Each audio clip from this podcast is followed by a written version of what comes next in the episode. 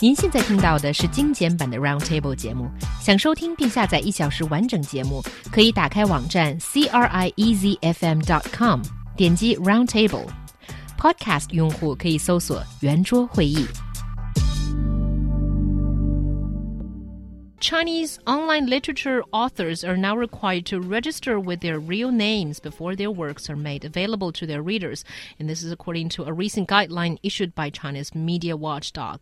国家新闻出版广电总局印发了关于推动网络文学健康发展的指导意见，提出网络文学发表作品的作者必须实名注册。So it's a real name online registration system. But uh, first of all, why is it? What do you think is the intention behind this new guideline? Well, first of all, I have to say that in this new guideline, there's a whole bunch of stuff that is involved. It's not just the uh, real name registration for these online writers to publish their uh, content online. So, but this one is the one that everybody seems to be picking up, and I suppose it is a bit sensitive because um, people well, I suppose you would like less restriction when it comes to writing the stuff that you really have in mind, and this would mean imposing more restriction on what can actually be seen on the internet. And of course, some people are not happy about it. Yeah, I mean, a lot of this has to do with uh, some of Xi Jinping's statements uh, about a month ago or so. Uh, some public statements he made about uh, the role of art um, in in society, and and as as we see, a lot of that is being reflected in in these guidelines. You know, the role of art. You know, in terms, it should stress socialism, should be inspiring, should have, you know, uh, correct. You know, uh, emphasize correct moral values and and things like that. And so for SAPPRFT as the you know media watchdog in terms of TV publication, uh, radio, press, and everything. But that's part of their job, at least, is, is in terms of the, the art of writing. It is going to be, you know, to, to really begin to implement some of these uh, not necessarily rules, but the direction that Xi Jinping wants to take the country in. Mm. Yeah, and I think there's one thing I need to highlight here, or just to clarify for people. It's that the writers need to use their real name to register with these major websites if they want to publish on those platforms. But they can publish their novels online using a pseudonym or whatever pen name they have. And that is already the practice for some of these major, well known um, online uh, literature platforms such as uh, Zongheng.com or Shengda.com, these like huge platforms already use this kind of practice. I think it's easier to uh, keep check of the writers, and also I think they're has gradually we see a sort of uh, editorial system even on the uh, online literature realm. Yeah, I think it's still going to be difficult though. I mean, if we if we want to look specifically at the real name registration system for for a moment, uh, I mean both offline and online, it's been notoriously difficult um, for any actual enforceable measures um, for real name registration. I mean, you know, if if I want to get a SIM card, which ostensibly does need an ID. Mm I can I can I haven't tried this, but I've heard many people just recently who who know people or they have themselves gone down to a to a little store and gotten a SIM card with no passport, no ID. And so uh, that's obviously right there. It's a clear example of how the real name registration system has not worked. Uh, if we look at Sina Weibo, for example, you know, a couple of years ago, there was a large drive by the company to get everyone registered with their real name. Uh, really, it ended up being more of a bit of a compromise. Like all you need to do is register with your cell phone number, which supposedly is, you know, that has that's linked to your ID card, which, as we can tell, it's not really. Um, and so I think that that in the end, I mean, you know, there is a lot of hubbub about you know, real name registration, uh, privacy concerns, uh, editorial concerns, I think as well. But in the end, there still are it's still questionable i think as to how well it's actually going to be enforced. Yeah that's true. And also if you think about it these uh, this new guideline is only targeting the major literature online literature websites but not uh, on your weibo or not on your blog. I mean if someone really wants to publish without releasing their real names they can do so eh, on their own blog and, and, and some other uh, online spheres as well. Yeah but i suppose for those who want to garner more attention i mean if if you can publish on one of those major platforms uh, and websites, it's going to get you more attention from the start. So I suppose um, if you're not really all that serious about popularity, then yeah, I mean, publish on your blog. But for those who really want to become someone online, I suppose, and want their stuff to be read, then it's going to these major websites. Mm -hmm. And now I suppose some people are going to be more cautious or maybe change their mind and what than what they were originally going to write on. I think that's probably the trend. Mm. Let's talk about the necessity of it, or you know whether you think this and some other measures released by this guideline will actually help online literature or will it hurt it? You know, what's your view on this? Um, I don't think it's going to have a positive effect on people bringing uh, new, innovative, creative ideas out because I think uh, this certainly doesn't really encourage that. Yeah, I mean, I think that, that, that really, you know, the government, uh, the, the, Chinese government has really positioned itself as a bit of um, of a watchdog in terms of culture. I mean, there's even a Ministry of Culture, and so I think it's completely understandable that they would get involved in in online writing, at least from that context. You know, I'm not. I don't necessarily want to talk about if if that's right or wrong, but I think you know from from the government's point of view, regulating to a certain extent online online novels is part of their mandate, if you will, um, that, that, as as watchdogs of culture, that, that that that is that is an area that requires their attention, it requires uh, their involvement um, and supervision to a certain degree, and that's exactly what they're doing here. Um, I think that you know, in general, however. I don't, I don't, I don't think it's really necessary. Uh, I'm not sure if it's going to have a positive or negative I- impact actually, because really, I mean, all it's really going to do is make sure there's not really like any a lot of pornographic material, mm. a lot of erotic material, which you know is of questionable quality anyway, of questionable value anyway. Um, I, so, so in that sense, I mean, really, I mean, the websites that are being targeted, they're already mainstream, uh, and so they're already most of the things published are already going to be appealing to you know a fairly um, middle of the road, you know, kind of not not not necessarily going to be pushing a lot of envelopes anyway. Mm.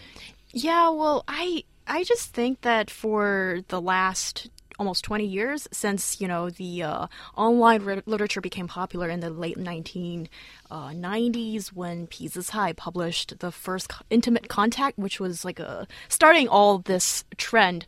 And now i think gradually yes we're seeing and and with this kind of uh, regulation i think we're going to see online literature becoming more and more mainstream. And also that would probably mean like mellowing it. And recent uh, in in recent years, we've seen uh, TV adaptations of these um, novels that originally existed online, and it was a breath of fresh air, and it was new. And I'm just fearing, uh, I just fear that in the future we're going to see less and less of that. Yeah, that but this but again, going to be less of a creative mm-hmm. hub. But but it's but it's important to remember when when we're talking about any type of innovation, whether it's cultural innovation, technological innovation, whatever whatever we're talking about, it's it's always going to be created on the periphery, which is why I'm talking about the mainstream because the mainstream is the center.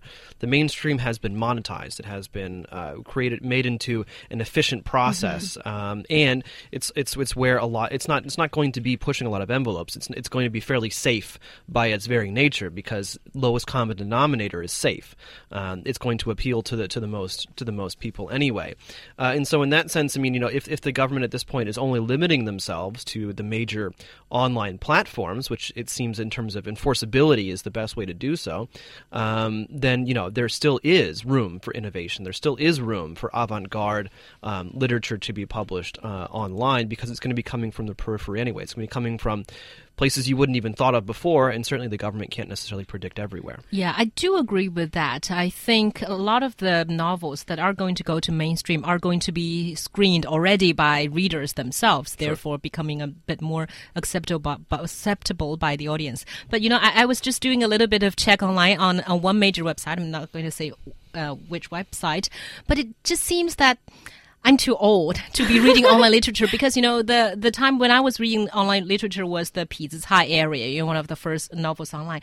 But right now there are so many genres that I would think really weird or shallow or I, I just don't want to read. So for example, in the in the romance category, there are there are lots of Which is the worst right? place to look for anything of value. I'm right. Sorry. But even in the in the romance category there is the 总裁文 and there's the Gao Wen and there's the Hao Wen Haomen. So all of these belong to the Mary Sue area, where Oh, God. a Mary Sue kind of uh, act, oh, actress, uh, heroine Mm-hmm. falls in love with a 总裁, a president, and then a Howman, you know, marries into rich family, and then or uh, meets someone whose father is a high-profile leader This or something. This is, always, I mean, this this is similar. This is kind of similar to like the to the fan fiction uh, phenomenon that, that that we see in the U.S., where it's a lot of amateur writers, people who whose profession aren't necessarily writing. Perhaps they style themselves as as a decent writer, but I'm sorry, usually it just ends up being bad. But some of those uh, really get in made into uh, TV series. You know, some of those just because it, just because it's made into a TV series doesn't mean it's good, though. Yeah, well,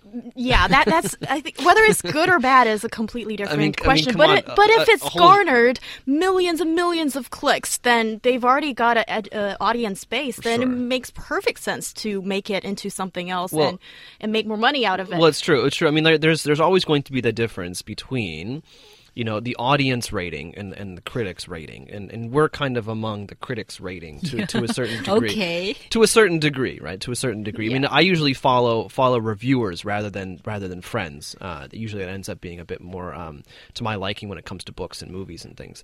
Um, but I mean, come on, you know, like a whole genre about people getting married to presidents. Give me a break. That sounds horrible. Well, I have to stand with the audience view in this sense, I suppose, because okay, you can be as judgmental as you can, But but, Hyun, but Hyun, pe- you dress people- you dress so well. How can you? I mean, you know, come on. I thought I thought you were better than this. see. Do, everybody, do you sense that judgmental tone, John? What? I think I had we're- higher expectations. That's all Oh, I'm saying. okay, okay, but here we're talking about people sh- are allowed to have their preferences. I'm not saying wha- they should or shouldn't. Yeah, no, no, no. yeah, yeah, yeah. I'm not saying they should and shouldn't. That's all. Okay, And- but I I don't- think it's bad. I, I don't think it's bad, and I think it's perfectly fine that if you want to reach uh, read some cheesy, Yeah. crappy novel, and that's not something that I would say is bad. I mean, sometimes you can have like an honorable job, know a lot of the world, have eclectic taste, but you can still read crappy stuff Right. for entertainment or Exactly. whatever. So- so and we- people need that. Well, exactly. So we agree it's crappy, right? Um, well, in your eyes, and for me, I think it's just average. Well, okay, whatever. But but but but, but my but my point here, but my point here is, I think it's bad. I'm not going to read it. I'm not going to waste my time. If you want to waste your time, if you if you feel like you get something out of it, that's up to you. Yeah, but I think uh, Huyan does have a good point as well. You know, who among all three of us haven't read any crappy novel when we are 15 or 16 Sure. and now Oh, yeah, regret sure. doing that? Oh, I mean, like I, I've watched really crappy movies when I was 15 and 16, and then then I go back and watch them today. I'm like, why? Why did I watch that? Why did I think this is good? And so yeah, I, I understand. So I guess these teenage boys and girls are doing the same thing by contributing to Sure. all these clicks. Sure. Yeah. So, But also, I think, but but in the end, I mean, that's and that's the thing. I mean, I think that that you know, perhaps in the end, you know, having these uh, venues available for amateur writers might actually end up being a good thing because they can get practice, they can get exposure as a teenager, as a fairly immature person, and as they get older, well, they they realize that um, that actually they really enjoy writing and they continue do, doing so, and they can become a professional, actually maybe a good writer. Mm, that's So- true. and get published in Yeah. the uh, in the real world, maybe not Just- just, online. Yeah, You- just no more tiny times, please.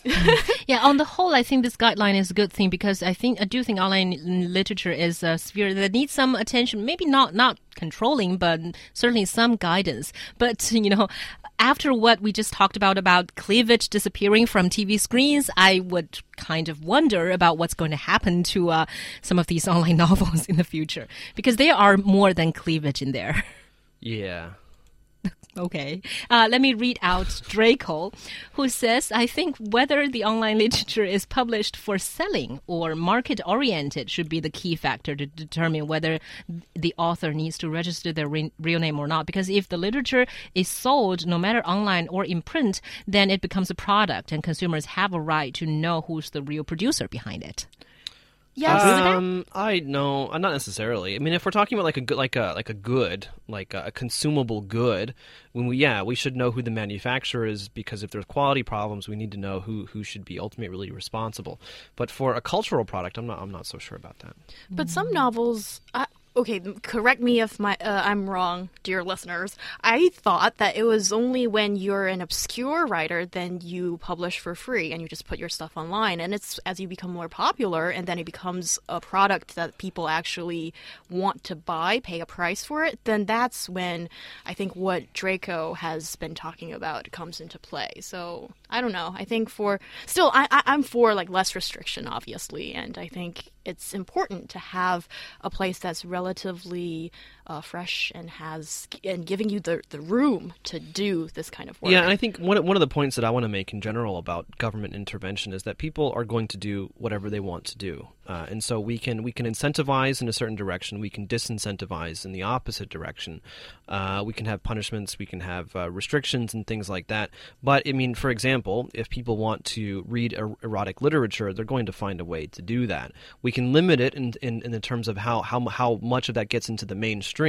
But if someone really wants to do so, they're probably going to end up doing so. Yeah, that's true. And Juliet uh, says our parents named us, and I can use another name to fit my character, and it's kind of funny. But now writers have to be serious, not funny.